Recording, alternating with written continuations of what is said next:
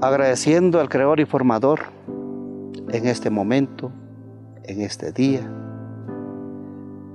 Agradeciendo por la vida que nos ha dado. Cada uno de ustedes tiene muchas cosas que agradecer y muchas cosas que pedir también. En este momento hablaremos quizá un poco sobre la energía Ahmak. El significado es bastante, pero es el momento de la reflexión de cada uno de nosotros, lo que tenemos muy dentro de cada uno. Ahmak nos habla de nuestro desequilibrio, nos habla de nuestros errores. Al hablar de desequilibrio, de nuestros errores, que muchas veces sabemos y, y muchas veces los cometemos. El ahmak, nuestro error, nuestra culpa. Claro, sabemos que no somos perfectos y al decir que no somos perfectos, quizá aumentamos más la situación negativa y no es así. Ahmak significa el pedir perdón unos a otros. Perdón primero hacia nosotros mismos.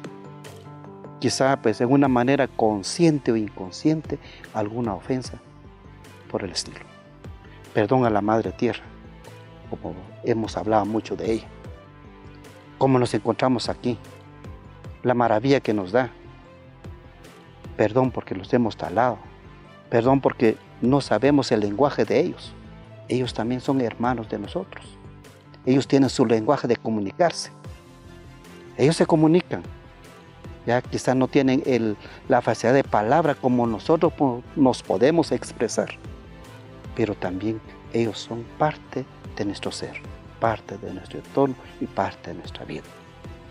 Realmente, pues, la Ahmak, la Ahmak o energía Ahmak nos enseña entonces a reflexionar, a meditar sobre nuestros desequilibrios, nuestros errores y a enmendar todo esto.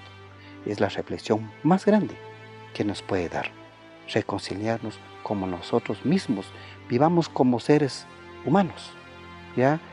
El ayudarnos unos a los otros y no el dominar unos a otros. Es lo que nos enseñan nuestros abuelos y abuelas. Muchas veces tenemos la cortina que no nos deja ver. Ahmak le llaman otros. Y es cierto, no podemos ver al más allá.